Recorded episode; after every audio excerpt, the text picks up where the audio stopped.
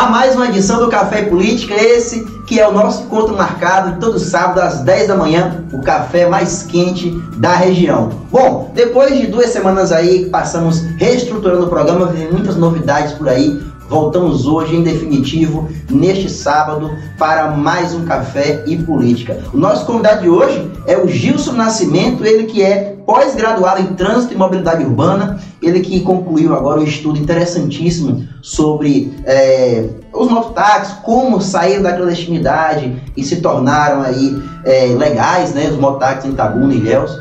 Muito assunto, muita informação, vamos discutir também sobre política Vamos desejar as boas-vindas ao nosso, convidado de hoje. Gilson Nascimento, seja bem-vindo. Muito obrigado por essa participação no programa de hoje. Bom dia, bom dia a todos. Para mim é uma honra, né? Bom, mais uma vez estar aqui conversando com essa, essa turma bacana de política, né? esse grande empreendimento de Rico Mascarenhas.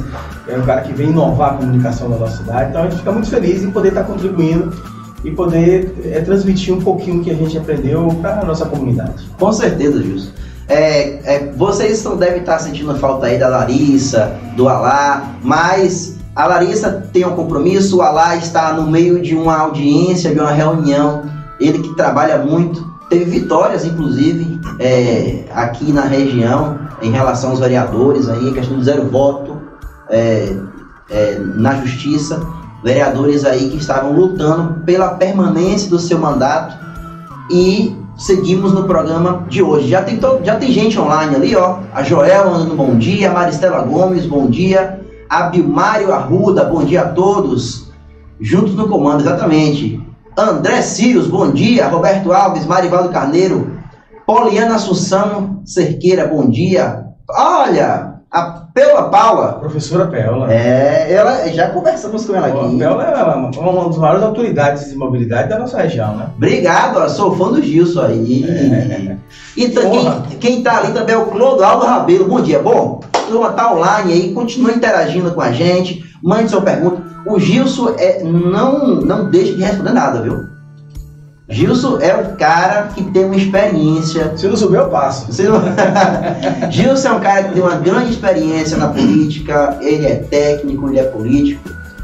Conversamos agora há pouco é, no off, né? Nos bastidores, sobre diversos assuntos. Alguns vamos tratar aqui ao vivo, Gilson. Vamos, vamos. Né? É, é importante a gente, nesse programa, destrinchar os acontecimentos da política, né? Porque as coisas vão acontecendo numa velocidade tão grande é. que se a gente não pontuar, a gente acaba se passando. Né? Mas o nosso assunto principal, ó, Luiz Carlos Júnior, bom dia, sou fã de André, grande comunicador.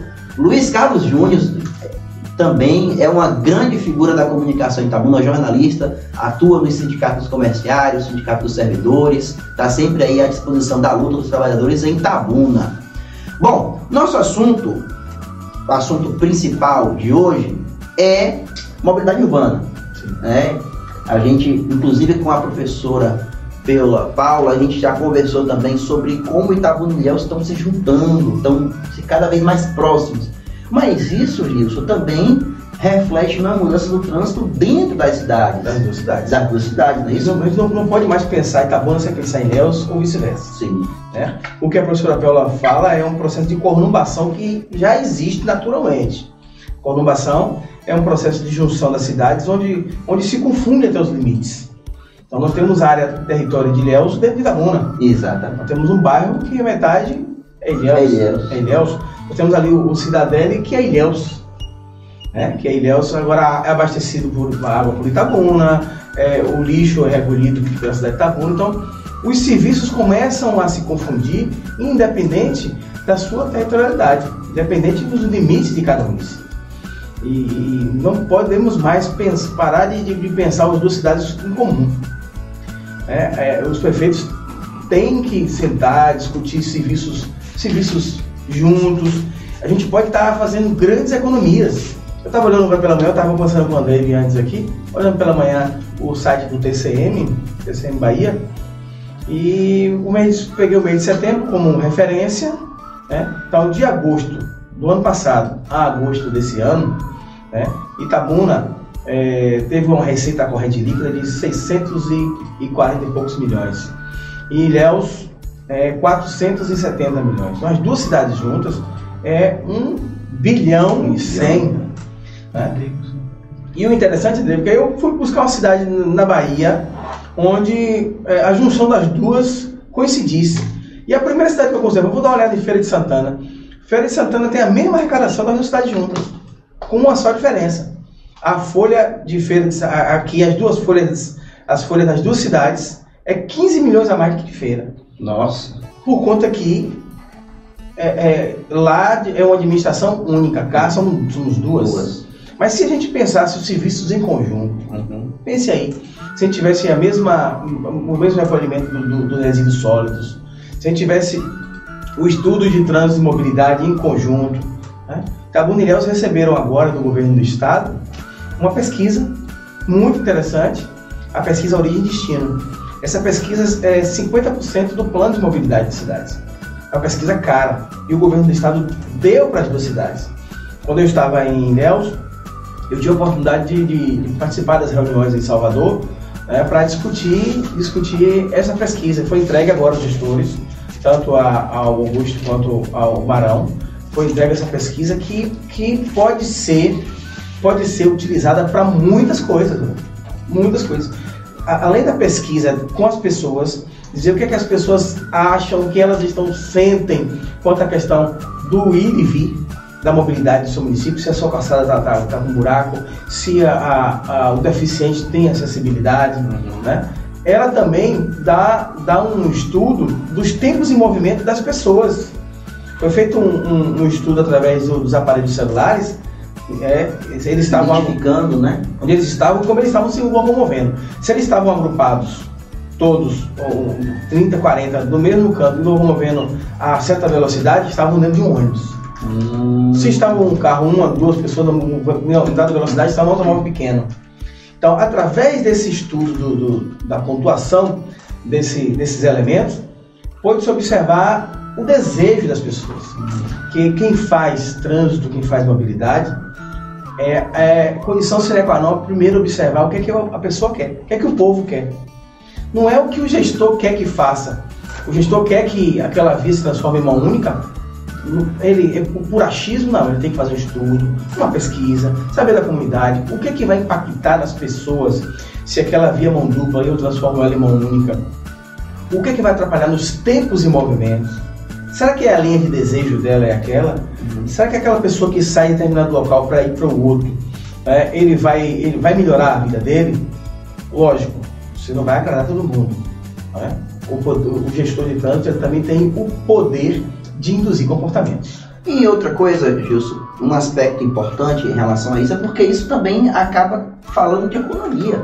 Você tocou no ponto importante, não é o que o gestor quer fazer, mas para onde as pessoas estão fluindo, o que também significa economia. Porque as pessoas vão comprar, as pessoas vão na rua, Lógico. consomem, tudo mais. É, antes da gente entrar no tema, que foi da sua pós-graduação, não é isso? Sobre Sim. o tema Motax, é, é, nasceu da necessidade, é, venceu a clandestinidade e alcançou a legalidade. Antes da gente entrar nesse assunto, que é muito importante, é, por exemplo, você já passou por Ilhéus, é, já passou por Itabuna, você conhece muito bem o trânsito das duas cidades. É, com a inauguração da ponte, já chamada Nova Ponte, também teve uma mudança significativa no trânsito da cidade por inteiro naquela área mais central da cidade também, as pessoas. Em tudo, na cidade inteira. Inteira, não é isso? Um equipamento que mudou a vida e mudou o comportamento das pessoas. Principalmente o comportamento. Você tem ideia, deve há, há, há 20 anos atrás, né? Você era pequeno ainda? As pessoas é, que tinham um poder aquisitivo da Pula Milhão moravam, moravam em Ilhéus. Moravam em Olivença. Olivença era um bairro de estava no sul, era um bairro de Itabuna. Por conta da, da, da, da falta de mobilidade, é, o problema do fluxo de vir para Itabuna todo dia e voltar, as pessoas foram abandonando suas casas em Olivença, foram voltando para suas casas em Itabuna. Com a, ponte e também com a duplicação que se agiganta, é, nós voltaremos a ver as cidades com, com, com cidadãos com dupla cidadania. Hum. Vai morar em Ilhéus de segunda de, de sexta a segunda e, e em Itabuna de segunda a, a quinta. É, vem trabalhar e volta para Ilhéus. E, e, assim sucessivamente. Vai voltar a acontecer isso. Já acontece, mas vai voltar a acontecer com mais frequência. A ponte foi um, um, um ganho para a cidade de Ilhéus fantástico. Né? A Pella, a gente discutia muito sobre, quando estava na formação da ponte. Montou um grupo de estudo lá com os engenheiros da OAS, o pessoal da mobilidade, o engenheiro de trânsito da cidade de Ilhéus, né? diga-se passagem, um menino muito inteligente, o George, faz um trabalho muito profícuo lá. Então, é, é, pensar a ponte, mas sim, é só o equipamento, e o que vem ao redor dela? O que vai causar nas pessoas aquele fluxo que era lento, passou a ser veloz. E, e já está refletindo em outros problemas. Por exemplo, é, a gente não estava, a gente via o engarrafamento ali no fundo da rodoviária. Sim. Né, a ponte do fundão. Né, porque era uma linha de fluxo que vinha do sul, outra que vinha do norte e outra que vinha do centro. Confluía ali no, naquele trecho. aquele trecho ali, no retorno para casa, domingo à tarde, na segunda pela manhã, sempre tem um engarrafamento ali. Agora esse engarrafamento aumentou. Porque as pessoas que estavam no sul estão chegando mais rápido lá. Uhum. Né? Antes atrasavam, atrasavam pelo sul, ouvia pela Princesa Isabel, ouvia é, pela Avenida Canavieiras, chegar para chegar ali no fundo rodoviária para pegar a ponte do fundão para vir para Itabuna. Hoje não, elas estão chegando mais rápido. Por elas chegarem mais rápido, o trânsito chegou é mais, mais veículo, vem a linha do, do norte, vem a linha do centro, então já gerou um outro problema que só vai, vai ser resolvido através da duplicação. É a duplicação ela vai ter que ter uma, uma alça saindo lá, passando por trás do Vilela, indo para o sul, e talvez uma outra alça indo para o norte, para não cortar dentro de Ilhéus. É fazer um grande anel. É o projeto macro. Não, mas isso aí. É o projeto macro. É. Porque se eu faço a duplicação. A infraestrutura vai ser enorme, presidente. Se eu faço a duplicação em Itabuna Ilhéus e eu não tenho uma alça para o sul, uma alça do norte, sem pegar a ponte do fundão, o que é que vai acontecer? Eu venho com um fluxo mais rápido e vai chegar lá e vai engarrafar. Não vai dos dois lados. problema. Dos dois lados. Ou tem essas duas alças, para o sul e para o norte, né? É, já tem os estudos que a alça do norte, do sul, ela passa lá por trás e vai sair, sairia lá no Areal Guanabara, vi esse estudo lá no, grupo com o pessoal da OAS, e a alça do norte, entrando ali depois do posto da rodoviária, antigo posto da rodoviária federal, e saindo lá no, no, na Sudic, naquela região da Sudic. Então, isso acontecendo, Ilhéus vai desenvolver de forma extraordinária essa questão da mobilidade. Né? É, e, e, o, que, que, se, o que se imagina para a nossa região? Complexo intermodal, ferrovia leste-oeste, né? novo porto. É, o que, é que acontece? O campus da universidade. O campus da universidade, a região, a conurbação vai ficar muito mais forte. O fluxo aumentar muito. E a previsão é que a nossa população dobre em 10 anos. Pense nisso. 10 anos, dobrar a população de Itabuna. Os problemas que já temos hoje serão dobrados. Né? Resíduos sólidos, como é que nós vamos resolver o problema de resíduos sólidos? Problema da mobilidade, problema de água. Então, não cabe mais os gestores de Itabuna e Ilhéus pensarem sozinho, dentro da sua caixinha. Tem que abrir para discutir entre si, discutir com a sociedade, discutir com os pensadores. Ilhéus tem... Eu fiquei apaixonado, uma, uma coisa em Ilhéus, que eu não, não vejo muito em Itabuna, que é a participação da sociedade civil. Outro ponto fortíssimo. Participação em Ilhéus é muito bacana. Né? Eu, toda vez que eu falo, eu não me canso de falar do Instituto Nosso Ilhéus, que são grupos de pensadores que sem fins lucrativos, sem visão política, que pensam em Deus, que dão opinião, que levam projeto, que vão buscar coisa. Eu sem acho ser uma política partidária. Sem política partidária. Política, política social. Política pública, né? Política pública, tá? Eu acho interessante e sou fã daquele grupo. É, exatamente, é, é, um aspecto importantíssimo quando nós tratamos da sociedade nesse sentido, né? De discutir política pública. Eu sempre chamo a atenção, é, Gilson, e aí todos estão nos acompanhando aí, a, Michel, a Micheline Rodrigues, André Sírios, Dilmar Coque, Hélio Fonseca, está nos acompanhando aí, Linho Costa. Linho Costa, Costa Ferreira, um abraço, meu é, amigo Linho. Grande. Passou meu... também pelo Alden, também meu amigo, Hermes Júnior também, meu, meu cunhado, tá, tá assistindo. Você mandou no grupo da família, olha, mandou para a lista de transmissão. Olha, apareceu um camarada ali, ó, é, é aquele Dilmar. Ah. Dilmar é um dos grandes pensadores também da mobilidade na Bahia. ele é, ele é agente de trânsito do, da Transalvador, lá na cidade de Salvador, professor de pós-graduação de trânsito e mobilidade, é um dos caras e foi o responsável pela pesquisa Origem e Destino aqui na nossa região. Olha que bacana. É um cara que tem um, um cabedal de conhecimento fantástico. Legal, bacana. Olha, muito bom. E para organizar o trânsito de Salvador, meu irmão, tem que ser ah, fera, viu? O cara é bom. O cara é bom. cara é bom, agora, em outro aspecto, Gilson, nós falávamos aqui, você falava em relação ao que poderá acontecer né, dos investimentos, tudo é uma expectativa muito grande, né? É, não dá, não dá para pensar em Itabuna-Ilhéus independentes, tem que pensar nessa, nessa união das duas cidades. E aí não, não, não dá para falar disso sem falar de região metropolitana né? Sim. Porque senão a gente fica só nos projetos e a efetividade prática da coisa não acontece. Você acha que essa, o que a gente fala de região metropolitana é, é um pacote que um pacote de investimentos que deverão acontecer ou na verdade as coisas estão acontecendo por partes? Por exemplo, é, a duplicação seria uma parte para isso, a, o campo da Universidade a indução, Federal. A indução do, do vai acontecer naturalmente, é isso? vai acontecer, mas se tiver vontade política.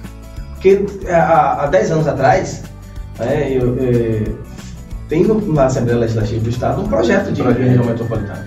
Na época, o, o, o deputado coronel Roberto Santana né, criou até uma, uma, uma, problemática na região, onde seria, se Itabuna, se Ilhéu, seria é, a, referência. a referência, o centro. Então, já tem um projeto lá.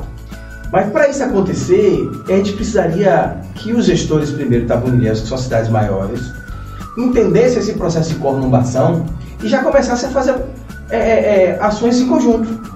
Uhum. Ações em conjunto. E aí vem a. Para induzir a isso. Aí né? vem a duplicação, porque aí vem Itajuípe, vem Quaraci, aí vem Bicaraí, aí vem Itapé, Barro Preto. Porque Itabuna e, e Léus são um centro de referência de saúde, de educação, de comércio. De emprego para todo mundo. Para todas as cidades. É. Muitas pessoas que moram em Itajuípe trabalham em. É que você falou agora, né? Em relação à dupla cidadania da cidade, é, né? É. A dupla jornada, viver em uma cidade e trabalhar em outra. Né? Acontece demais aqui na nossa região. É. Acontece demais. Né? Com a pandemia, a gente veio, veio, veio à tona um, um, um conceito novo de mobilidade que é a, a micromobilidade pessoas começaram a ficar mais próximas.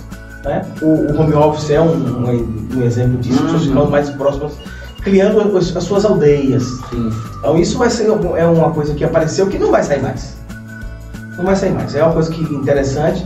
É, muitas empresas hoje investem bastante nisso. É melhor o cidadão ficar em casa e produzir mais. Uhum, ele uhum. produz mais do que ir para a empresa, gastar energia, gastar papel, gastar. Então hoje é tá muito próximo. Então a micromobilidade, as pessoas vão ficar mais próximas. Né? Então, o meio de locomoção delas vai mudar também. Uhum. Nós estamos chegando próximo aí a uma, uma revolução da mobilidade mundial. Olha Muito próximo. Ó, ó, só aqui no Café Política você vai ouvir esses novos, esses novos conceitos de mobilidade. É, o, o, que está vindo por aí, é, e aí eu conversava com um amigo meu, ele falou assim, rapaz, você está com a teoria da conspiração? Eu falei, não. É, o que, tudo que está acontecendo está interligado com o outro. Por exemplo, nós temos hoje falta de, de veículos no mundo.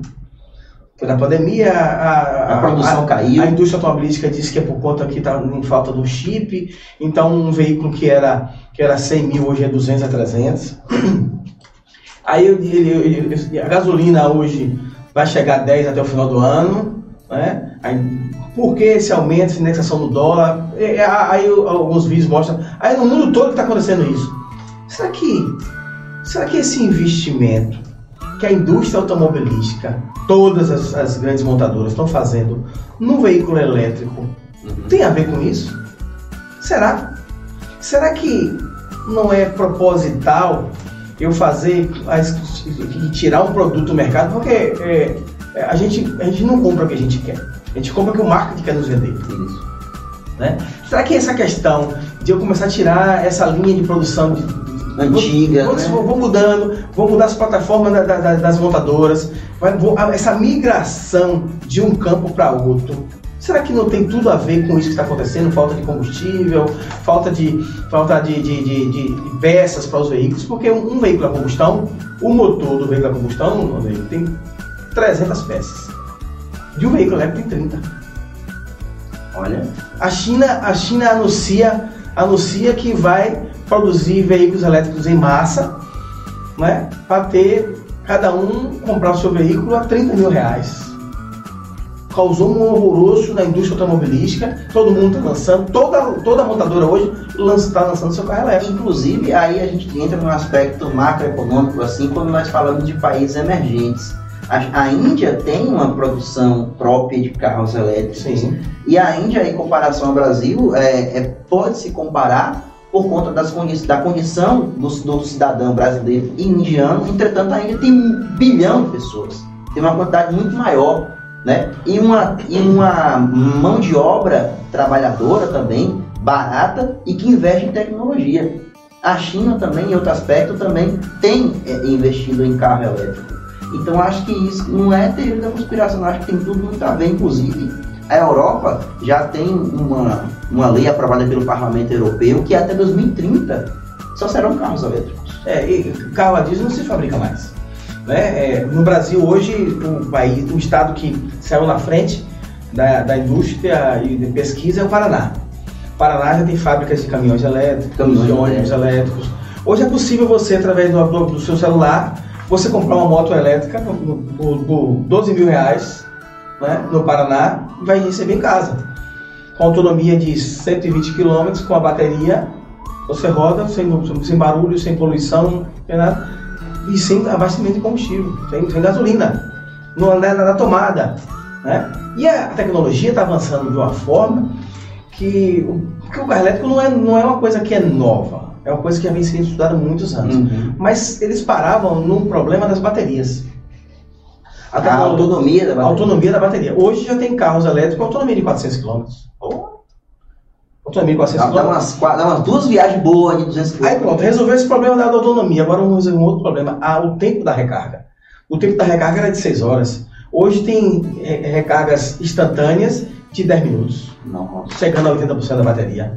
Aí você, quando eu falo em revolução da mobilidade, vocês que estão nos assistindo aí, quando eu falo em revolução da mobilidade, porque pense, o que é que vai acontecer com os postos de combustível?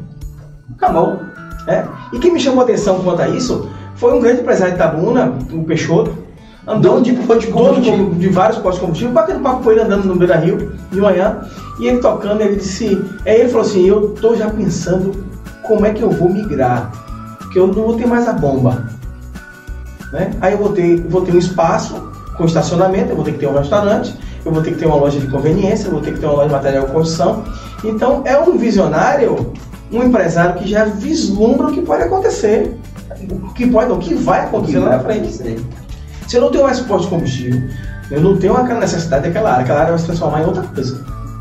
Né? Muitas profissões migraram de um tempo para o outro. Acabou o frentista. Acabou o frentista. Vai migrar, vai ser o quê? Vamos, vamos os frentistas começar a pensar o que é que vamos fazer daqui a pouquinho tempo. Olha, grandes informações em pelo menos 25 minutos de programa. Vamos chamar um intervalo, um minutinho só. Acompanha, manda um abraço para Lilian Roy. Os carros elétricos são muito comuns lá. Eu fui em Portugal. Isso, verdade, ó. Em, na Europa você já encontra postos de você estacionar o carro e deixa tomando na tomada. Ó, um minutinho só, aguarde um minutinho só. Voltamos já já com muito mais informação. E Gilson, olha, Vem muita coisa boa por aí. Um minutinho só, voltamos já já.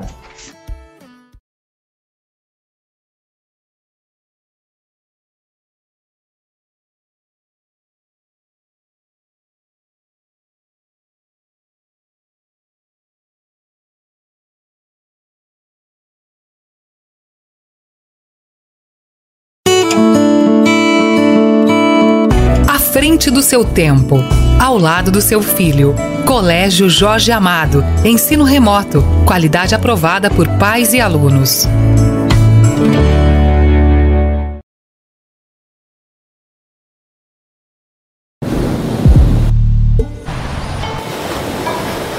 Vou fazer piadinha quando eu tirar a canga só porque eu sou gorda.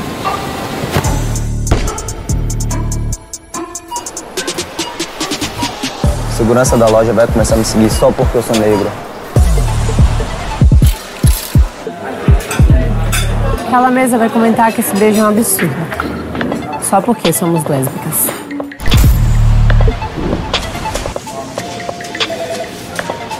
Ele vai comentar que eu não tenho perfil, mesmo tendo vaga na empresa.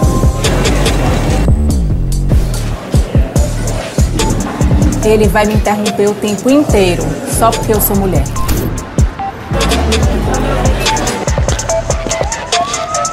Eu vou ser assassinada ali na esquina, só porque eu sou trans.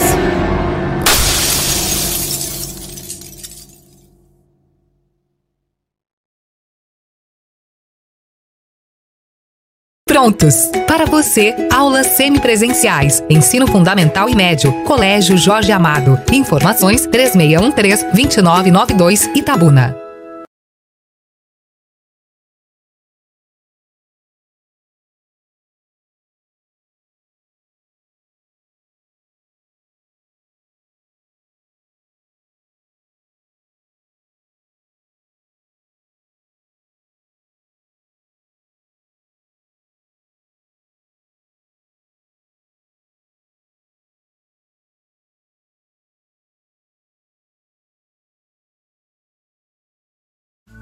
Vou tomar água só. É, estamos de volta em mais um bloco do Café e Política.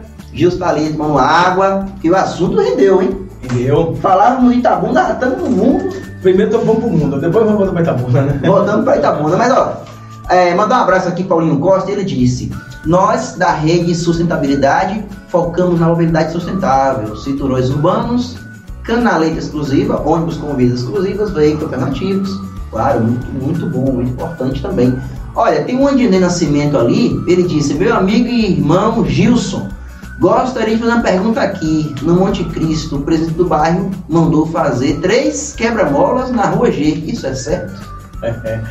Amigo Ney, né? Ney é, Ney é uma figura fantástica lá do Monte Cristo. Ney, não é certo. Todo equipamento que for instalado na urbana tem que, ter, tem que ser precedido de um estudo. Esse quebra-mola pode estar atrapalhando alguém. Pode ter problema com o fluxo de água quando na chuva, ele pode ter problema na altura, na largura, que pode dificultar a mobilidade e a acessibilidade das pessoas. Então, o, o fato dele mandar fazer o quebra-mola talvez tenha sido com uma boa vontade, com boa intenção de reduzir a velocidade e evitar acidentes, cuidar da segurança das pessoas.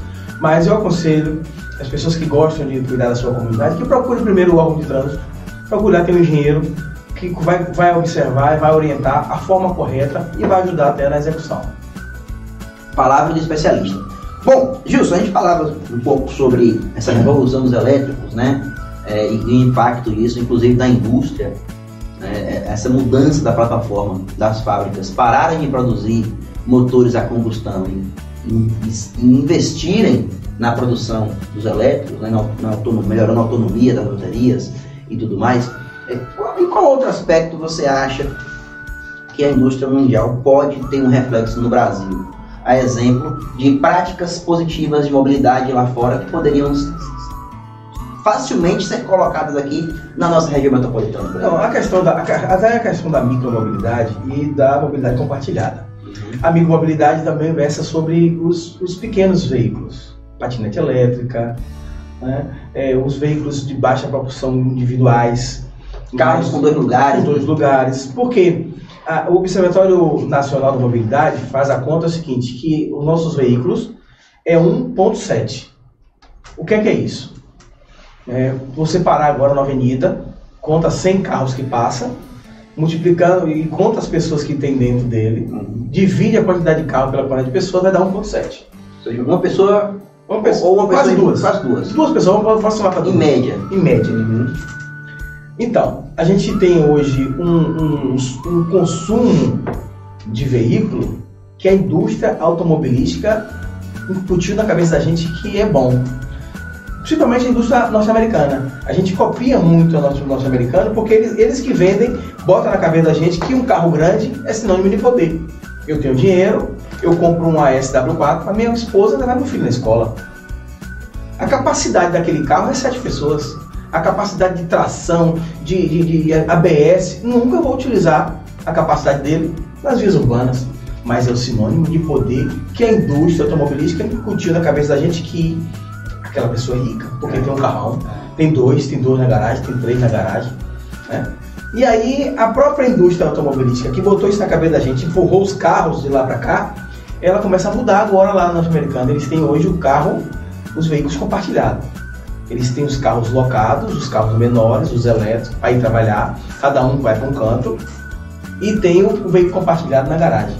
compartilho eu, você e mais duas famílias. Cada final de semana, um tem um, um, um carro é de um. Uhum. Né? Um carro é de um.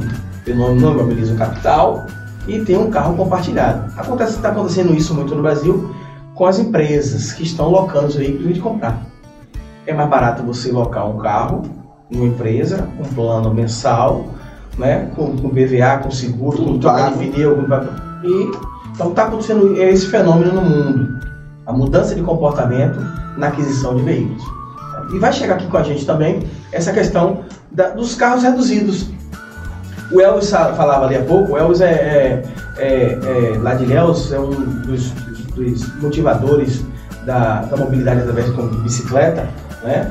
É, esse modal do ciclismo. É, eu lembro que quando a ponte, a ponte ficou pronta, a ponte Ilhéus, Ilhéus, a ponte Jorge Amado, ela tem um lado que é do ciclista e tem um lado que é do pedestre. E nesses dois, nos dois lados, é, quando abriu logo, as pessoas, os pedestres estavam indo para o lado do ciclista porque é diferente para o mar. Né? E aí o Elvis e um grupo de ciclistas, não, Wilson, a gente precisa fazer uma campanha para educar o pedestre educar. a ir para o lado dele, que aqui é nosso. Aqui é nosso. Então, é, é, é ele fala das ciclovias, né? então a ciclovia da ponte vem, entrou, ela entra na Soares Lopes, já tem uma ciclovia antiga na Soares Lopes, Elvis conhece, que a gente deixou o projeto para revitalização.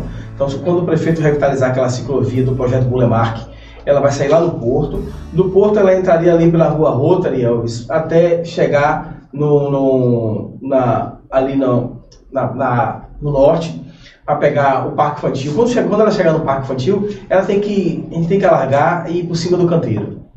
É, tem por cima do canteiro, de, na, naquela parte do Parque Infantil. E eu mudaria, eu mudaria né, pelos estudos que a gente fez, não jogar pela aquela a, a, a via que, que vai para o norte, mas pela que volta, para sair lá no Savoia. Né? Então tem todos os estudos que ficou pronto lá em Deus, que eu tenho certeza que George, está aperfeiçoando, junto com o Coronel Serpa que está lá à frente hoje, né? e nós teremos sim, o projeto ficou pronto, teremos sim uma ciclovia ligando o sul e o norte da cidade, que é um grande avanço. Só para se ter uma ideia, quando a ponte ficou pronta, tendo a ciclovia do sul, né, da, da, da duplicação e da ponte, duas empresas de patinete elétrica se, se credenciaram para se instalar em Nelson.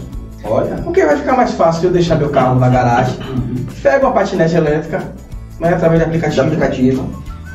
Vou pela ciclovia, é, tomando a fresquinha daquele, daquela paisagem bonita, chego para trabalhar mais rápido que for de carro mais um aspecto é, na Europa que você encontra os patinetes. Você, pelo aplicativo, né, você usa o tempo ali de uma, uma rua a outra, de um, é, de um quarteirão a outro, por exemplo. Você desbloqueia, utiliza o patinete, deixa lá, outra pessoa já vai usar aquele patinete. Quando você sair, você já, já vai pegar o outro patinete ou seja, aquele que você usou está aí. ali, alguém já vai, já está ali. Já está, exato. E, e a opção de, de empresas que fazem isso lá na Europa.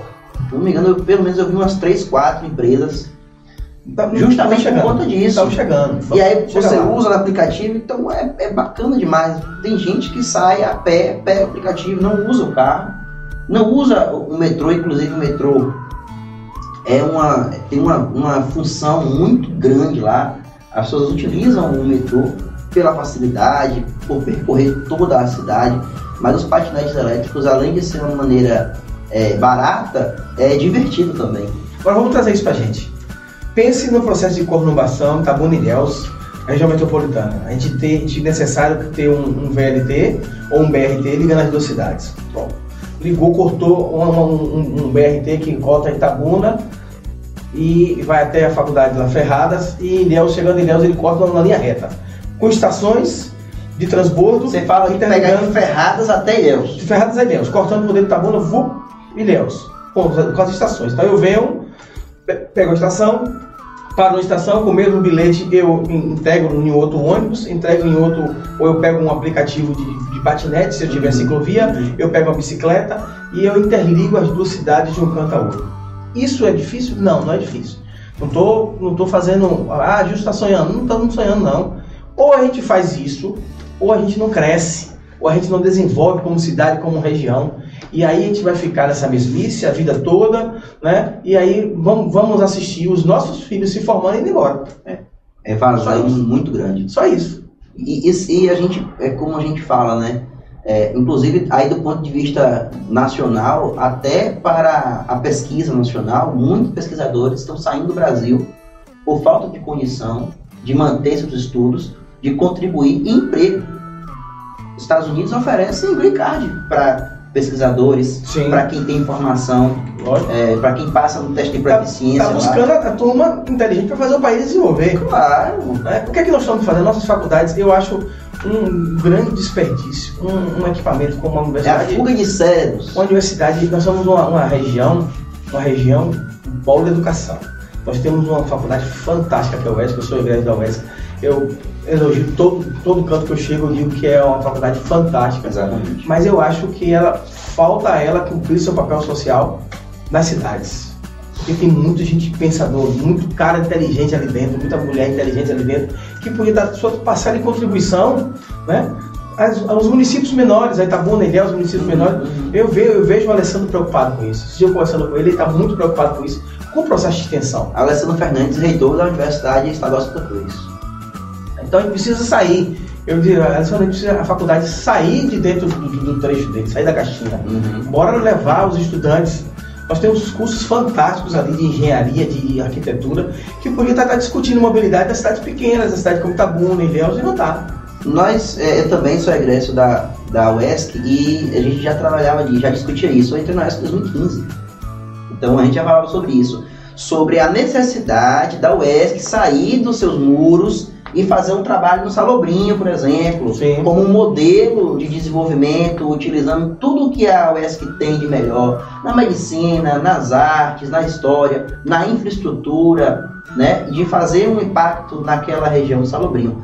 E claro, ampliar a, a prefeitura de Itabuna tem um, um acordo com a UESC de, de intercâmbio técnico. Cooperação técnica. Cooperação técnica, obrigado. Cooperação técnica é, e eu espero que isso, isso de fato tenha fruto, porque não é a primeira vez que isso acontece. Em outras gestões, essa cooperação técnica também, pelo menos no papel, já aconteceu e em atividades muito, muito pequenas ainda. Mas com certeza, eu acho que a nossa região cresce, cresceria muito se é, a, as universidades tivessem um papel na, não um papel na administração em si, mas essa cooperação técnica de fato sair né, do projeto e ter um reflexo na, na vida da cidade. Pense como é a nossa região, como ela é, é, é, é rica.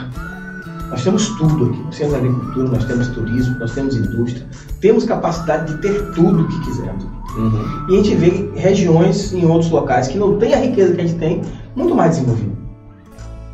É um, é um problema. Então, a gente precisa crescer, desenvolver né, com sustentabilidade, como disse Lima ali. A gente não pode esquecer da sustentabilidade. A gente não pode sair crescendo de qualquer forma. E a gente pode crescer com isso. A gente pode crescer pensando na natureza, pensando no meio ambiente. E isso é importante.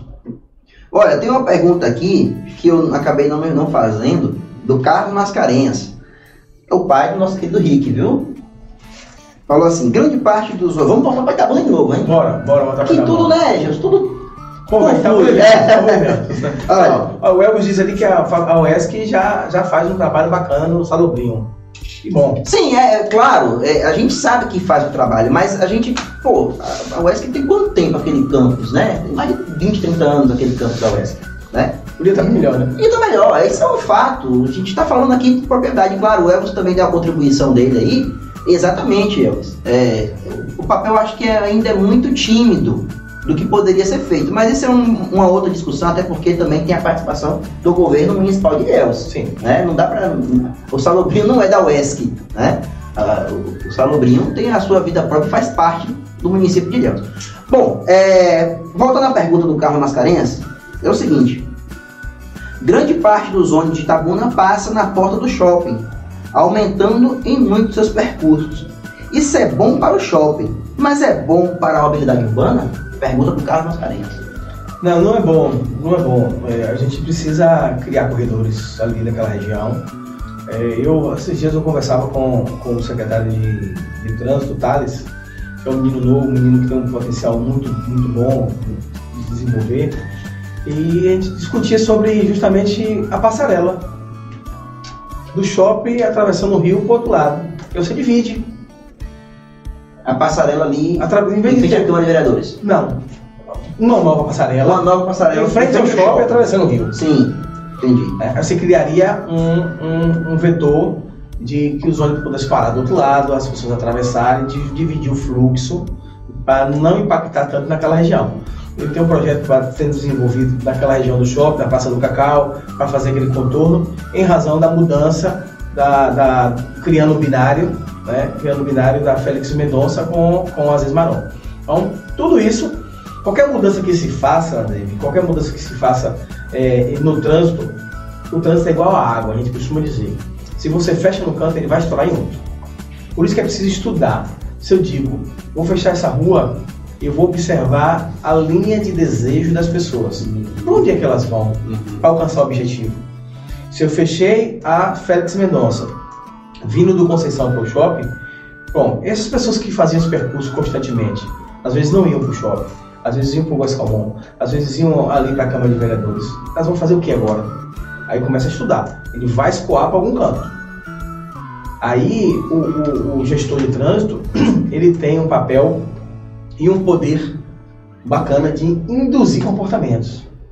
Eu fecho e induzo um comportamento daquelas pessoas observando e estudando o macro, estudando justamente é, é, é, a mobilidade, estudando desafogar o trânsito, fazer que as pessoas cheguem no maior, no menor curto espaço de tempo onde elas estão e onde elas querem chegar.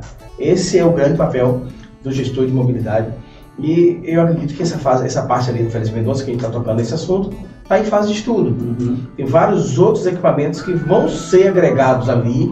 Né? Eu vi uma queixa esse final de semana é, quanto ao domingo, que fechava para as crianças brincar ali na Praça Rio Cachoeira. Sim. Com o fechamento, com a mão única da Félix Mendonça, Como é que fica? não dá mais para fechar. né?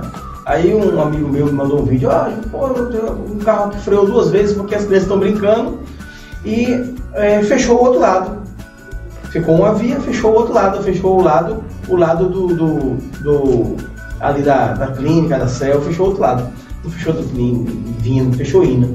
Aí as crianças estão brincando de um lado e querem ir para a praça do outro. Aí faz um cruzamento.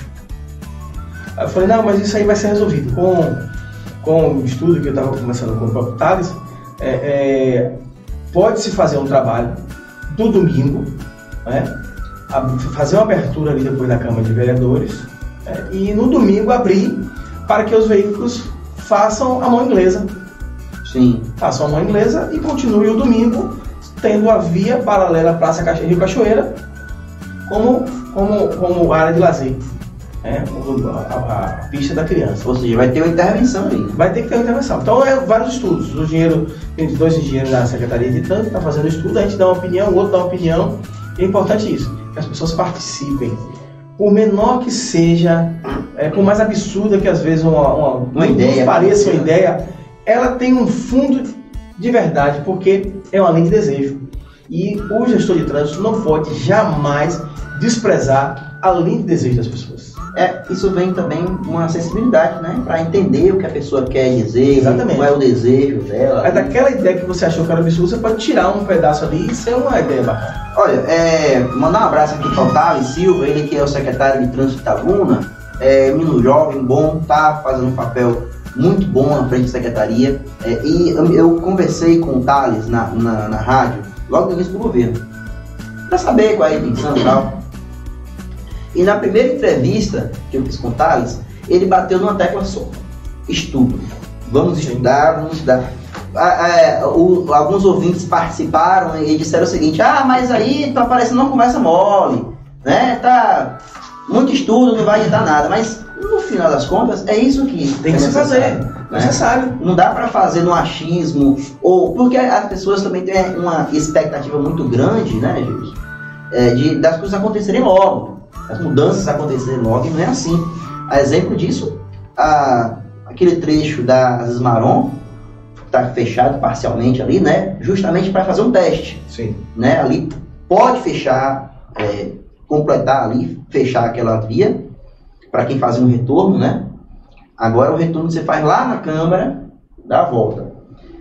Ali já dá um, um, uma velocidade maior no trânsito, não tem mais aquele engarrafamento, travamento 4 da tarde, 4 e meia, 5 horas, até 6 e, meia, 6 e meia, ali travava, porque os carros queriam fazer o retorno, os carros vinham de lá, então é um projeto em teste. É, e a, a reclamação dos motoristas ali, ontem eu recebi uma mensagem, depois que é, é, foi anunciado que eu estaria aqui hoje, recebi várias mensagens, inclusive dos motores de aplicativo. Uhum. Eles dizendo, Gilson, veja aí como é que a gente pode fazer ali, porque a, gente, a gasolina tá caro. Pra dar a volta. Gente né? vai dar uma volta lá embaixo. Uhum. Eu falei, não, tá fazendo a contagem.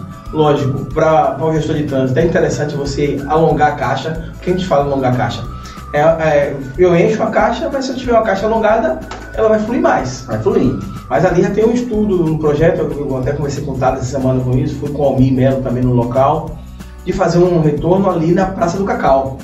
Uhum. Já que é mão única, a Praça do Cacau poderia fazer um retorno ali. Tem um estudo bacana, dando certo vai ficar excelente, vai dar para fazer um contorno, sem cria uma terceira pista de quem vem de quem vem da Câmara para cá. Então dá para fazer. O projeto é interessante. Não vou entrar mais em detalhes para não perder, não perder é, A expectativa. a expectativa, né? Mas está sendo feito vários estudos, aí eu concordo com você, tem que estudar.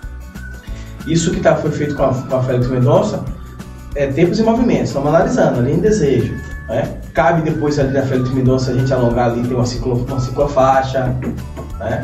Precisa pensar em ter uma ciclofaixa. Com duas pistas, com fluxo indo e vindo, não dá para ter uma ciclofaixa. Mas com uma mão única, dá para pensar em uma ciclofaixa, né? De acordo com o trânsito normal, normalizar. Essa ciclofaixa sairia onde? Pensar na ciclofaixa para atravessar a ponte. Enfim, é necessário estudar como é que a gente pode ir de bicicleta do São Caetano na Califórnia. Tem que ter. Sem correr risco. Tem que ter também. Sem correr mudar a cultura, né, Gil? Sem correr isso, é, risco. isso, é, isso é mudar a cultura também. Eu digo a você porque é, a gente fez uma, ciclo, uma ciclofaixa em Ilhéus, com uma confusão, porque tirou vaga de estacionamento, as pessoas não entenderam direito, mas depois foram acostumando. E depois, com, com três meses, eu voltando lá na, na- naquela localidade e conversando com, com o empresário, ele disse: Rapaz, eu não sabia que tinha tanta bicicleta. Agora com a ciclovia, estou vendo as bicicletas passar. Eu disse: Não, elas sempre estiveram aí. Agora estamos arriscando entre os carros. Entendeu? É o mesmo conflito aqui da, da, da Avenida Manuel Chaves. É o mesmo conflito. Não tinha o canteiro central para bicicleta, ciclovia. Aí hoje está tendo um conflito com as pessoas e as bicicletas. E onde eles estavam antes? Eles estavam no mesmo lugar. Só que eles se arriscavam entre os carros. O pedestre ia pelo passeio esburacado. A bicicleta ficava driblando os carros. Hoje, o pedestre se sente mais seguro em disputar a ciclovia com a bicicleta do que com o carro na pista. É engenharia, viu? É engenharia. É engenharia. E, e- e eu não canso, de dizer. É, e cito sempre é, é, a teoria das necessidades. A teoria das necessidades que a gente aprendeu lá na faculdade de administração é, de Maslow diz o seguinte, que a gente está insatisfeito sempre. Quando a gente consegue um objetivo, nasce outro. Então é a mesma coisa nessa, nessa avenida. As pessoas tinham desejo de ter uma ciclovia ali. Ficavam se arriscando entre os carros. Nasceu a ciclovia, ótimo. Agora eu quero mais. O pedestre agora é pá. E o meu lugar tá onde? E o passeio tá ruim. Eu tenho um trecho ali em frente lá Fabiano de Cristo que não tem passeio. Sim, olha eu, o nível. tenho, eu tenho um trecho lá que vai chegando na, perto do trevo que não tem calçada nem de um lado nem de outro. Eu vou por onde agora? Eu também quero, se deu bicicleta, eu quero também. É, A cidade é feita para as pessoas, não para os veículos. né? Perfeito. Esse é o posicionamento. A gente começar a pensar nas pessoas e não nos carros. Isso aprendi com a professora Pérola e onde eu vou eu digo. Pensar nos, nas pessoas. Os carros, tem uma continha que ela, eu assisti na palestra dela, ela disse o seguinte, que, que é, 80% das pessoas, são 70% das pessoas que, que se locomovem, elas vão ou de pé, ou bicicleta, ou de ônibus.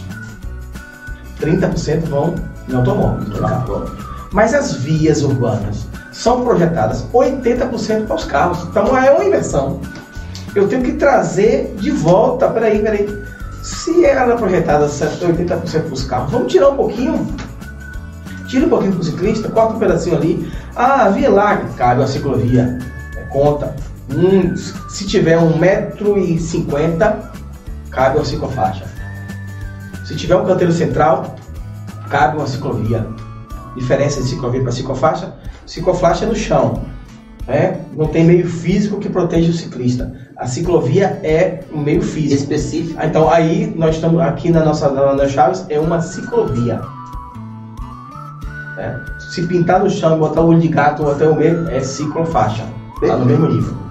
Bom, já que entramos nessa questão aí da mobilidade do ponto de vista mais é, da diferença, né? Quem vai de carro, quem vai a pé, quem utiliza o transporte público, o transporte coletivo. Mandar um abraço aqui para o Josivaldo Dias, importante debate. A Mili Campos, parabéns, senhor Gilson. O Elvis Barbosa aqui, parabenizando também e afirmando que as ciclovias são essenciais para dar segurança ao ciclista. Elvis Barbosa, muito obrigado pela sua participação. Inclusive, já fica aberto o convite aqui, porque é um debate, como você falou, uma necessidade chama outra. Chama outra. Não, esse debate não acaba aqui, né, Gilson? Não, não, não, não. Ele vai durar a vida inteira. A vida inteira. É porque se a gente observar os temas da mobilidade de 10 anos atrás, são os mesmos de hoje. É, verdade. A gente alcançou algumas coisas, mas tem muita coisa a alcançar. E, e aí, aí eu vou entrar no fato que é o, a- o sua, o seu tema né, de pós-graduação, que foi mototáxi da necessidade, nasceu da necessidade e venceu a clandestinidade e conquistou a legalidade. Primeiro, é, faça um, um- um- um- um preâmbulo do que foi essa, essa sua matéria, é, de onde surgiu esse assunto, é, é, é uma- é um momento importante quando aqui em Itabuna, quando foi legalizado também, uma festa muito Eu, eu vivi isso. Eu, eu, eu resolvi é, tocar nesse tema porque eu vivi isso. Uhum. Eu vivi isso como policial militar, quando os, os mototáxis eram, eram cercados em Itabuna, eram, eram feitas armadilhas para prender os, motos, os, os- os ilegais, que eram ilegalidade. O Código de Trânsito proibia a utilização de veículos de duas rodas para transporte de pessoas, porque ele não, atende, não atendia, não atende ainda, mudou a legislação, mas não atende aos três requisitos básicos para poder serem credenciados como, como transporte de serviço público. Né? É, é, segurança, higiene e conforto. Para se ter uma, uma concessão de serviço público ou a permissão de serviço público, o veículo precisa ter higiene, higiene, segurança e conforto. A moto não atendia nenhum dos três. E aí naquela época, é, é, eu lembro como hoje que é, o pessoal fazia, ligava para as centrais, ah, vem buscar aqui no hospital de base. Quando chegava no hospital de base, fechava o portão para prender. A polícia fazia isso. Eu vivi isso, eu vi isso acontecer. E eu ficava indignado com aquela situação. E quando eu tive a oportunidade de, de ser diretor de trânsito, antes de ser secretário, eu fui diretor de trânsito, eu cheguei para o então secretário, na época era o capitão Zé o capitão, eu não concordo com esse tipo de situação. Aí tinha um grupo de mototáxi que ficava ali no shopping. Uhum. E aí, às vezes, os policiais iam dentro do ônibus sem a cobertura para saltar no ponto de ônibus para prender o mototáxi. Que isso? E eu não concordava, eu não, não concordo com isso. Um dia eu cheguei lá e disse eles, ó. é, eu- quando eles chegaram, foram correndo, não, não, não, não, não me corre. Peraí, peraí, peraí. Não concordo com o que, que, que tá acontecendo, não. Porque é, é, a lei nasce da necessidade. Uhum. Toda lei nasce de uma necessidade. né? Nasce da vontade do legislador com base na necessidade do cidadão. Então, vamos, vamos fazer o seguinte: vocês são quantos aqui? Ah, somos 10. Pronto, vamos fazer o seguinte: não deixa mais ninguém entrar. E agora você não fica no ponto de ônibus. Fiquem lá. né? E vamos começar organizando aos pouquinhos. Foi assim na Praça Camacã e tal. Aí, não, você não pode fazer, não pode legalizar. Não, rapaz, eu não estou legalizando. Eu estou apenas Organizando, tentando organizar. tentando organizar, dando dignidade a um trabalhador, que o cara tá com fome também, o cara tem, família. É, e o veículo vira ali uma ferramenta de trabalho. Ferramenta- E virou, de fato, uma ferramenta de trabalho. Né? Aí eu, é, é, vendo o que já estava acontecendo no país, alguns estados começaram a, a, a, a emplacar com placa vermelha, aí vinha a Federação Nacional das, das Empresas de Ônibus, entrava com mandado de segurança, cortava, virou uma guerra, como a gente assistiu recentemente uma guerra parecida, com menor proporção, com aplicativo. Os aplicativos e os taxistas. Na época do mototáxi foi mais, mais gritante, foi uma guerra mais instalada porque não tinha a velocidade que tem hoje a legislação. É, então, pronto. Aí foi devagarzinho, foi ajustando, ajustando, ajustando. Né? Na época, é, o poder público não queria legalizar, embora outra outra cidade já estivesse fazendo. E a gente só estudando aquele tema. É, quando estivemos em Ilhéus, aí, antes de ir para Ilhéus, aqui em Cabuna, quando assumiu a gestão de, do, do, do ex-prefeito Vani, eu fui convidado para um, um grupo, um grupo de, de- de ajudar De na elaboração do projeto de lei. E assim fizemos, ajudamos o projeto de lei, foi um, um projeto antes da, da campanha, foi feito reuniões, eu conversando com eles, bora fazer, e Isso aqui em Itabuna é Itabuna. gestão de Azevedo. gestão de Vani que legalizou. Vânia. Gestão de Vani, Azevedo não, não legalizou. A gestão de Vani veio e legalizou. Chamou, cadastrou. Quantos são vocês? Ah, a gente calcula que somos, somos mil. Não, não tem mil. Não tem mil. Eu vou dizer porque não tem mil. A gente quer atingir aquela pessoa que vive exclusivamente da atividade de mototáxi. Não é aquele que tem dois capacetes, trabalha no supermercado, na hora vaga bota outro capacete e vai ganhar o dinheiro. Não é esse. A gente quer atingir aquele que vai viver da atividade de mototáxi, que vai receber um alvará. Foi fazendo estudo e tal, abriu-se para 700, apareceram 500 só. E assim tá aí. Tá aí modernizando, é preciso modernizar, é preciso fiscalizar para tirar o clandestino de, de volta. Porque não tem jeito. Você vai legalizar um grupo, o outro vai ficar clandestino. Porque não vai atingir, não vai alcançar o que a legislação federal diz e a municipal diz. Quando nós chegamos em Ilhéus, encontramos a mesma problemática sem uma discussão de legalização. Aí o que a gente fez? A gente abriu um credenciamento. Já pegou o modelo de Itabuna. Bora estudar a condição. A visão central, embora não tinha, não tinha, não tinha, é, não tinha fiscalização.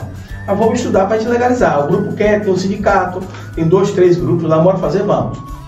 Demos sorte também que pegamos um, um- um- um grupo de pensadores que eu disse, que eu disse no é, o Instituto Nocilhéus, e incluiu um projeto no, no Delibera Brasil, que é um- uma instituição, um projeto, né? um projeto que é o Delibera Brasil, no Mob Cidade, e aí a gente conseguiu incluir mini públicos, palestra de mini público, para estudar, pesquisa, quem é nosso público-alvo e tal, de lá nasceu um projeto de lei. Muito bacana, discutido com o conselho, com, com, com o conselho, audiência pública na Câmara de Vereadores, entidade. Foi um projeto construído a quatro mãos. Sentava com o prefeito, sentava com a comunidade, ficou um projeto bacana, né, redondo, depois passou a parte de credenciamento. Então nasceu ali a legalização. Então, é, eu volto a dizer, o projeto nasce sempre da necessidade.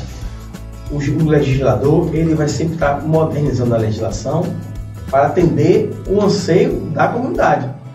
Então, o mototáxi lá atrás, que era ilegal, depois foi reconhecido como profissão pelo então presidente Lula, depois foi, foi, foi, foi o, o, o Denatran, o Denatran, através de uma resolução, passou o poder para os municípios regulamentarem e é, foi tudo uma construção. A mesma coisa aconteceu com, com o transporte no aplicativo.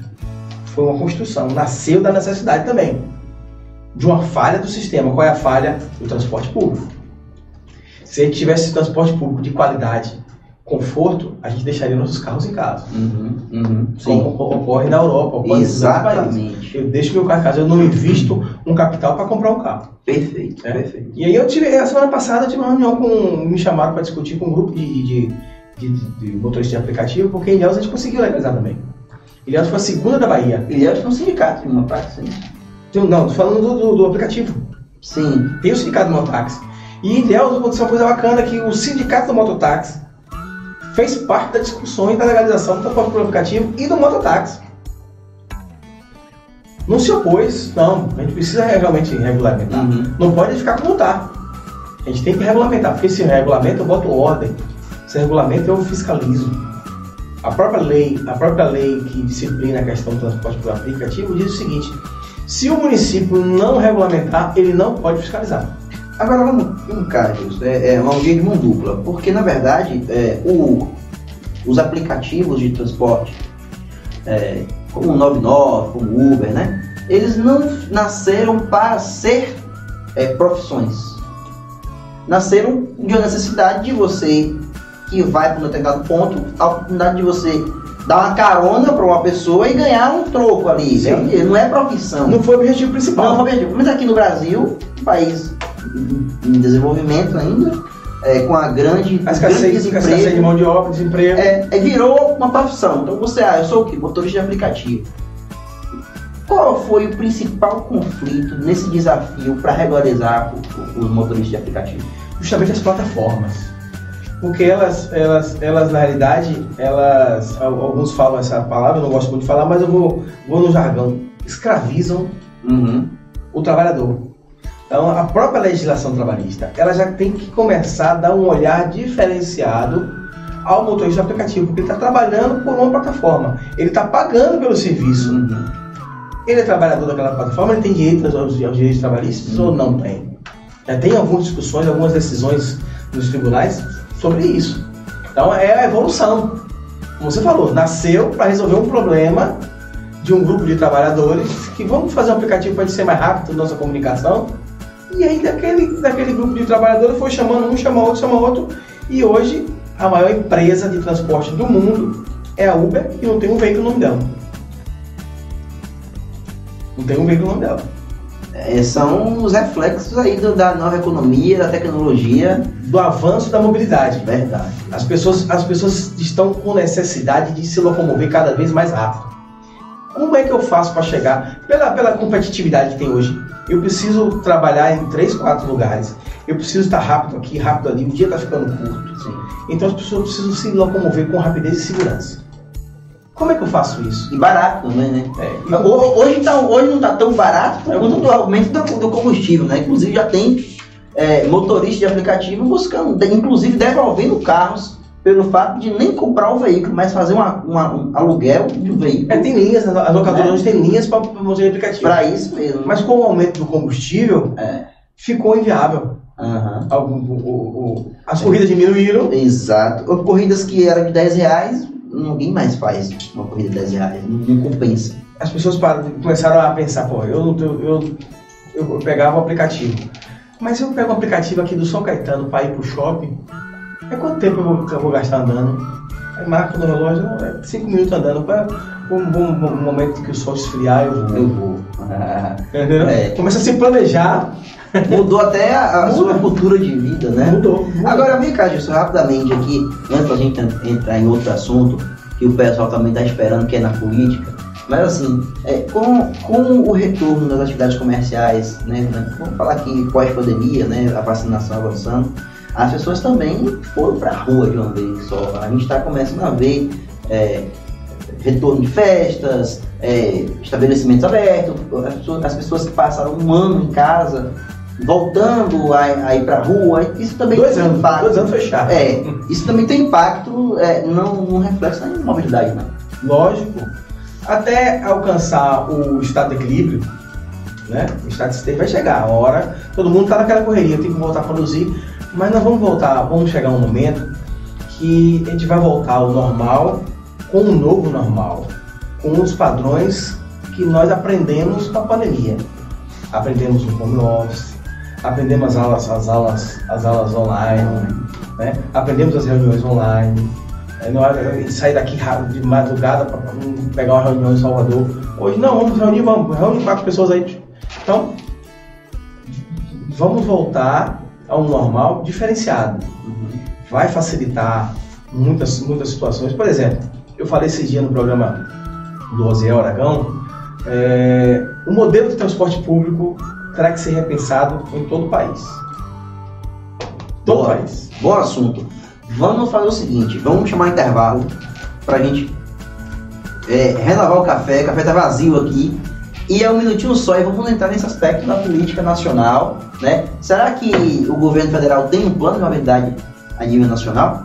Tem que ter. Um minutinho só, voltamos já já.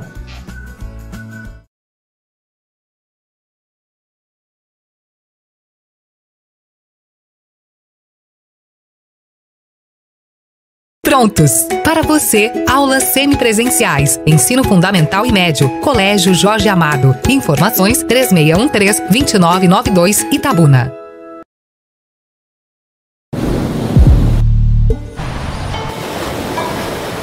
Vão fazer piadinha quando eu tirar a canga só porque eu sou gorda.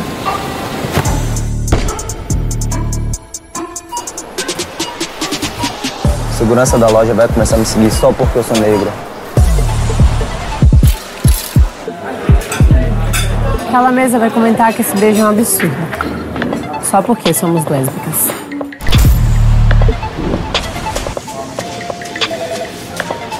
Ele vai comentar que eu não tenho perfil, mesmo tendo vaga na empresa. Ele vai me interromper o tempo inteiro, só porque eu sou mulher.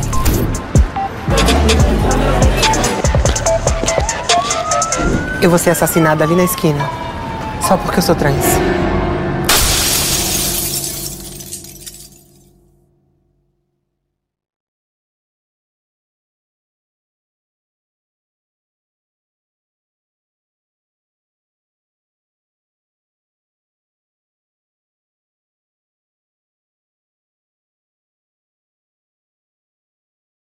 Prontos! Para você, aulas semipresenciais, ensino fundamental e médio, Colégio Jorge Amado. Informações 3613-2992 Itabuna.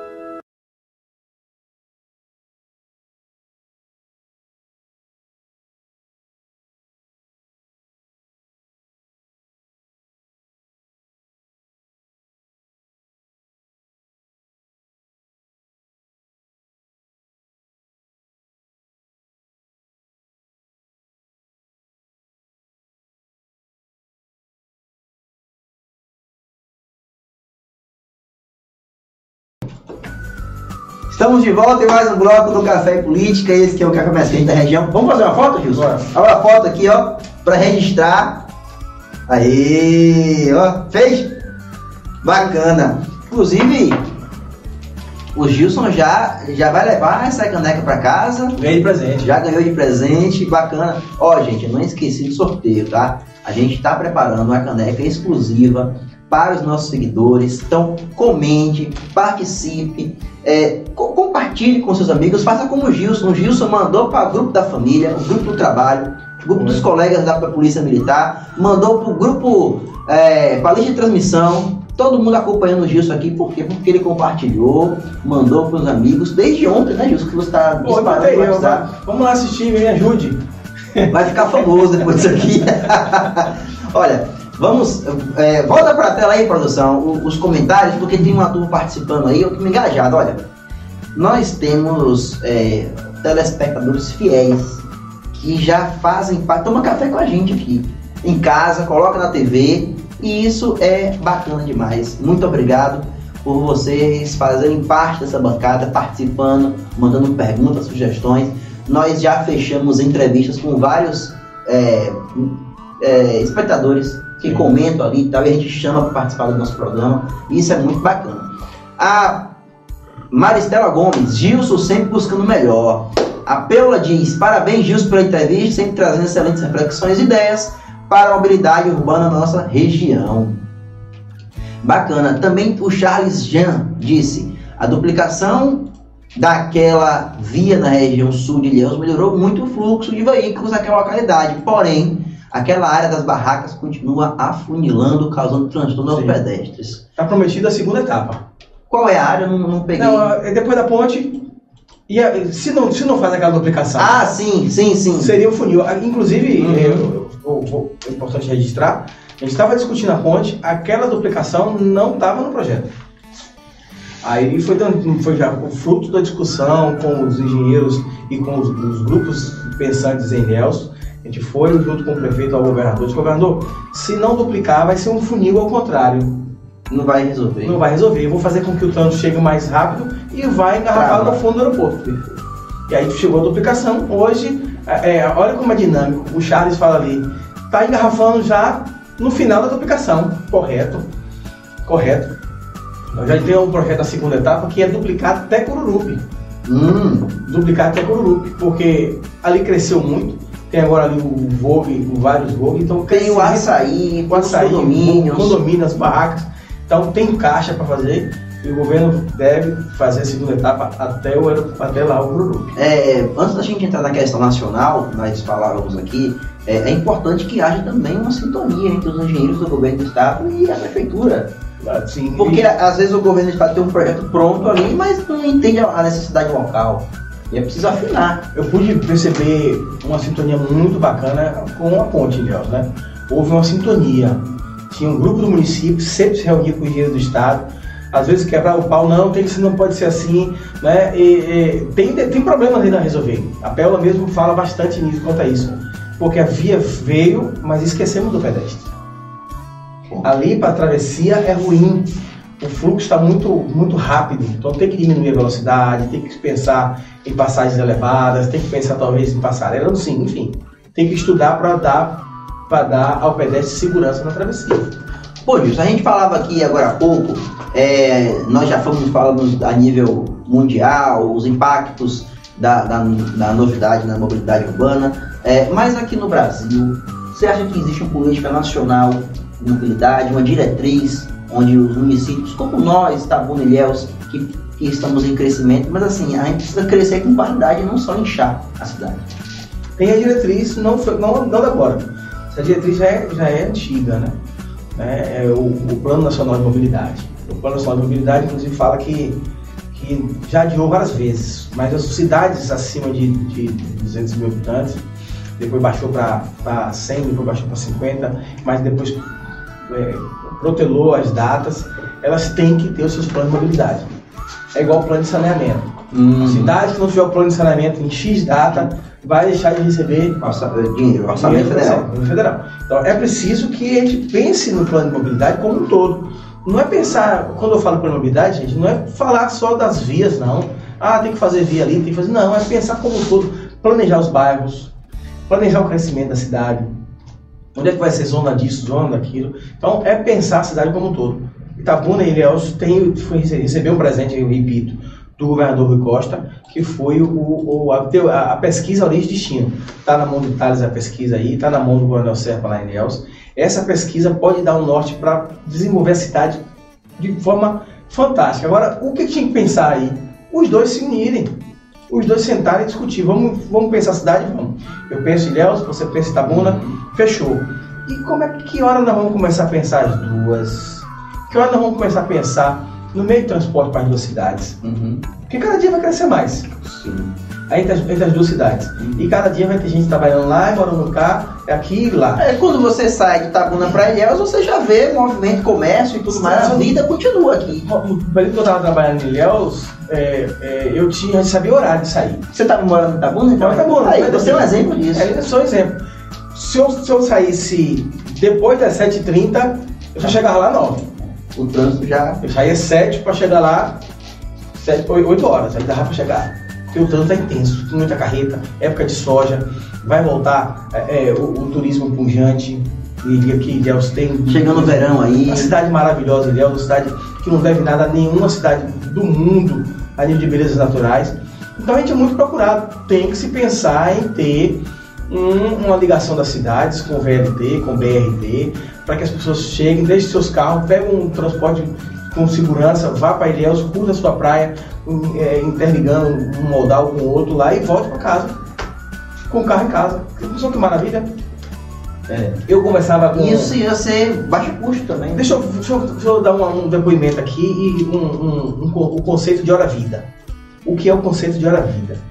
É, a gente gasta muito tempo dentro do carro. Uhum. Certo? Aí quando surgiu o metrô em Salvador, eu tive em Salvador, aí peguei o metrô, fui, peguei o avião, fui para o aeroporto, peguei o, o, o, metrô lá em Lauro de Freitas, aí fui conversando com um senhor que estava do lado assim, conversando, e esse metrô ajudou sua vida? Ele disse, rapaz, demais. Eu saía de Lauro, que eu trabalho em Salvador, eu saía de Lauro, eu moro em Lauro, e vinha trabalhar em Salvador, então eu saí de casa às 5 da manhã para chegar no trabalho 8. Nossa. Eu gastava 3 horas de viagem ali, eu falei, tudo isso, é, gastava 3 horas de viagem de ônibus, que o ônibus entrava em tal bairro, entrava em tal bairro, e não vinha, não ia direto, eu gastava 3 horas. E agora? Eu falei, agora eu pego o metrô, Pego o metrô com meia hora eu tô no trabalho. Nossa. Então, eu tô né? saindo de casa agora, sete e meia. Oito horas eu tô lá impreterivelmente, que não atrasa. Isso é dado pelos, no estudo da mobilidade como hora-vida. Quanto hora-vida ele está economizando? Uhum. Duas horas e meia pela manhã e duas horas e meia pela tarde, pelo tempo que ele chegava em casa. Ele tem cinco horas vida por dia. Ganhou cinco horas. Ganhou cinco horas vida tempo por dia. Tempo é de né? Aí é o tempo que ele está ali com a esposa, é o tempo que ele dorme mais um pouquinho, faz, faz atividade qualidade física, que ele estuda, é qualidade de vida. É, bacana. A Maristela disse ali, é, a Maristela disse ali, é, sempre com ótimas ideias para o desenvolvimento e avanço da cidade. Exatamente, é um, é um estudioso, é um estudioso disso, o cara é especialista nisso. Por isso está no nosso programa. Bom, Gilson, agora vamos para um aspecto mais político. Nós falamos tecnicamente até aqui, né? Não me aperte muito não. Não, você, você, você tá preparadíssimo. Quem te conhece sabe que você articula muito nos bastidores, você é um cara técnico e político também. Embora não tenha pretensão de ser candidato, né, Gilson? Não, porque eu gosto de ir pra feira. Ah, É, só me pergunta, que você não é candidato? Eu domingo de manhã, vocês vão me encontrar na feira do São Caetano. Vou lá comprar minha fruta na, na- na barraca de, de- de um amigo, Aham. comprar verdura ali na barraca de Regão. Tu não pra hotel ali? Não, não, não, sabe, eu faço. Eu compro pra fazer em casa. Ah, é? Eu cozinho em Ah. casa. Eu gosto de. Ah, que eu não gosto- Masterchef também, você? Não, porque eu não gosto de ver mulher com mão fedendo a cebola, então eu não, não, não- não deixo ela cozinhar. É porque ela fazer o carinho e fica com a a cebola. Aí eu mesmo cozinho. Olha, Então. já vamos aqui, aqui, aqui o programa é ao vivo. Já prepare um sarapatel pra gente comer lá. viu? É, eu, eu- eu prometi uma- é, participar do programa com, com Ismar. Com o Ismar, Ah. mais, chefe, né? Ah. Eu vou ajudar ele a cortar a. Ó, eu quero estar nesse dia. Eu vou só pra comer, viu? Alô, Ismar, Ismar, muita luz pra você, meu irmão. O Ismar tá sempre participando do nosso programa. parceiro. É. Então, eu gosto de ir pra feira. E, ah, infelizmente, a gente não tem ainda um preparo das pessoas que. Tanto que o político ele foge do- dos ambientes. Quando ele- se elege, Quando se elege, ele foge. Por que ele foge? Eu falei, por que, que fulano não faz mais isso, não faz mais aquilo? Por conta do assédio. Cobrança também. Cobrança, às vezes cobra, às vezes quer que faça um fisiologia. Não, você vai ver sua feira, faz a minha também. Então eu prefiro ficar no bastidor, né? Como ontem, ontem, ontem à noite saiu com um grupo de amigos de 30 anos, amigos que jogavam handebol aqui da, da seleção de handebol Itabuna, na época de professor Samuel. Aí, re- ontem foi um dia de reencontrar a turma. Hum, Bacana, reencontrou todo mundo, tomou cervejinha, comeu o tira-gosto. Terminou, deu quanto a conta? Ah, deu 20, deu 30 para cada um. Cada um pagou o seu.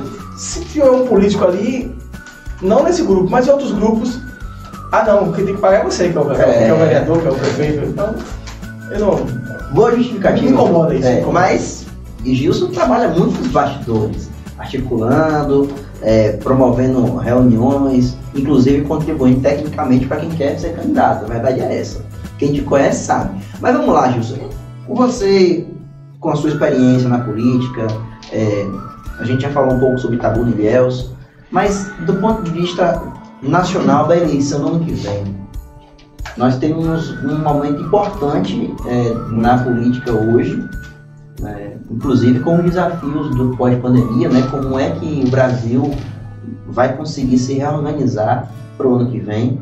Né, ano que vem tem ano de eleição, já temos aí um rombo muito grande financeiro é, para o ano que vem, inflação aí altíssima.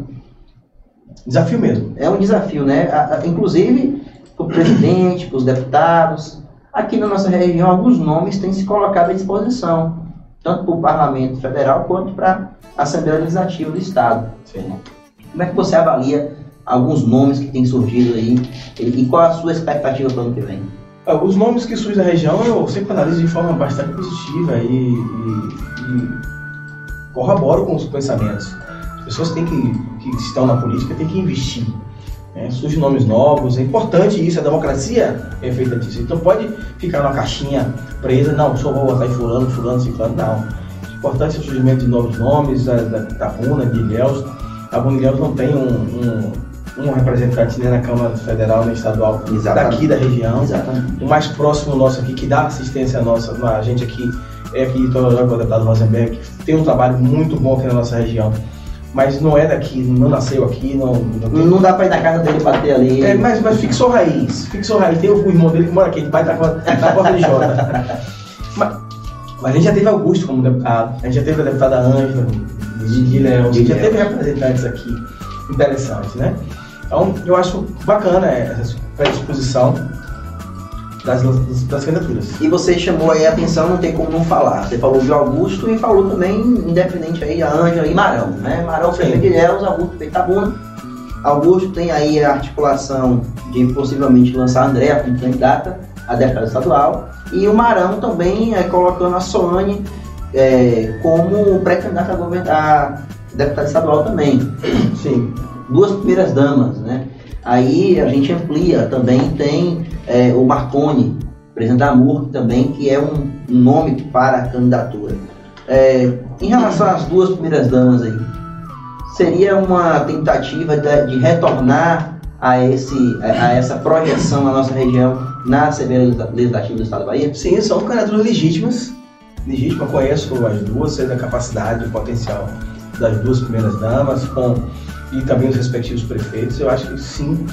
É, eu, eu, eu gostaria que tivessem, tivessem já cornumbado, como eu falei, cornumbação, né? Aham. No início, se tivessem feito um, um pensamento, uma ser estadual, outra federal, seria bacana. Olha aí, isso, isso é uma reflexão Seria bacana. importantíssima. Né? Como é que é isso? cidades. Por favor, Não, eu falei no início aqui, é processo de cornumbação. Duas cidades, elas não podem pensar uma, uma sem pensar na outra. Uhum. Se, a- se tivesse feito um planejamento estratégico antes, com os dois prefeitos, as duas primeiras damas, uma ser estadual, outra ser federal, seria o melhor dos mundos para nossa região. Uma aliança nesse sentido aliança já seria. já seria um projeto bacana. Vamos juntar as duas cidades, porque nós temos aqui 100 mil, eleitores. 100 mil eleitores em Itabuna e na faixa de 90 a 100 em Ilhéus também. Né?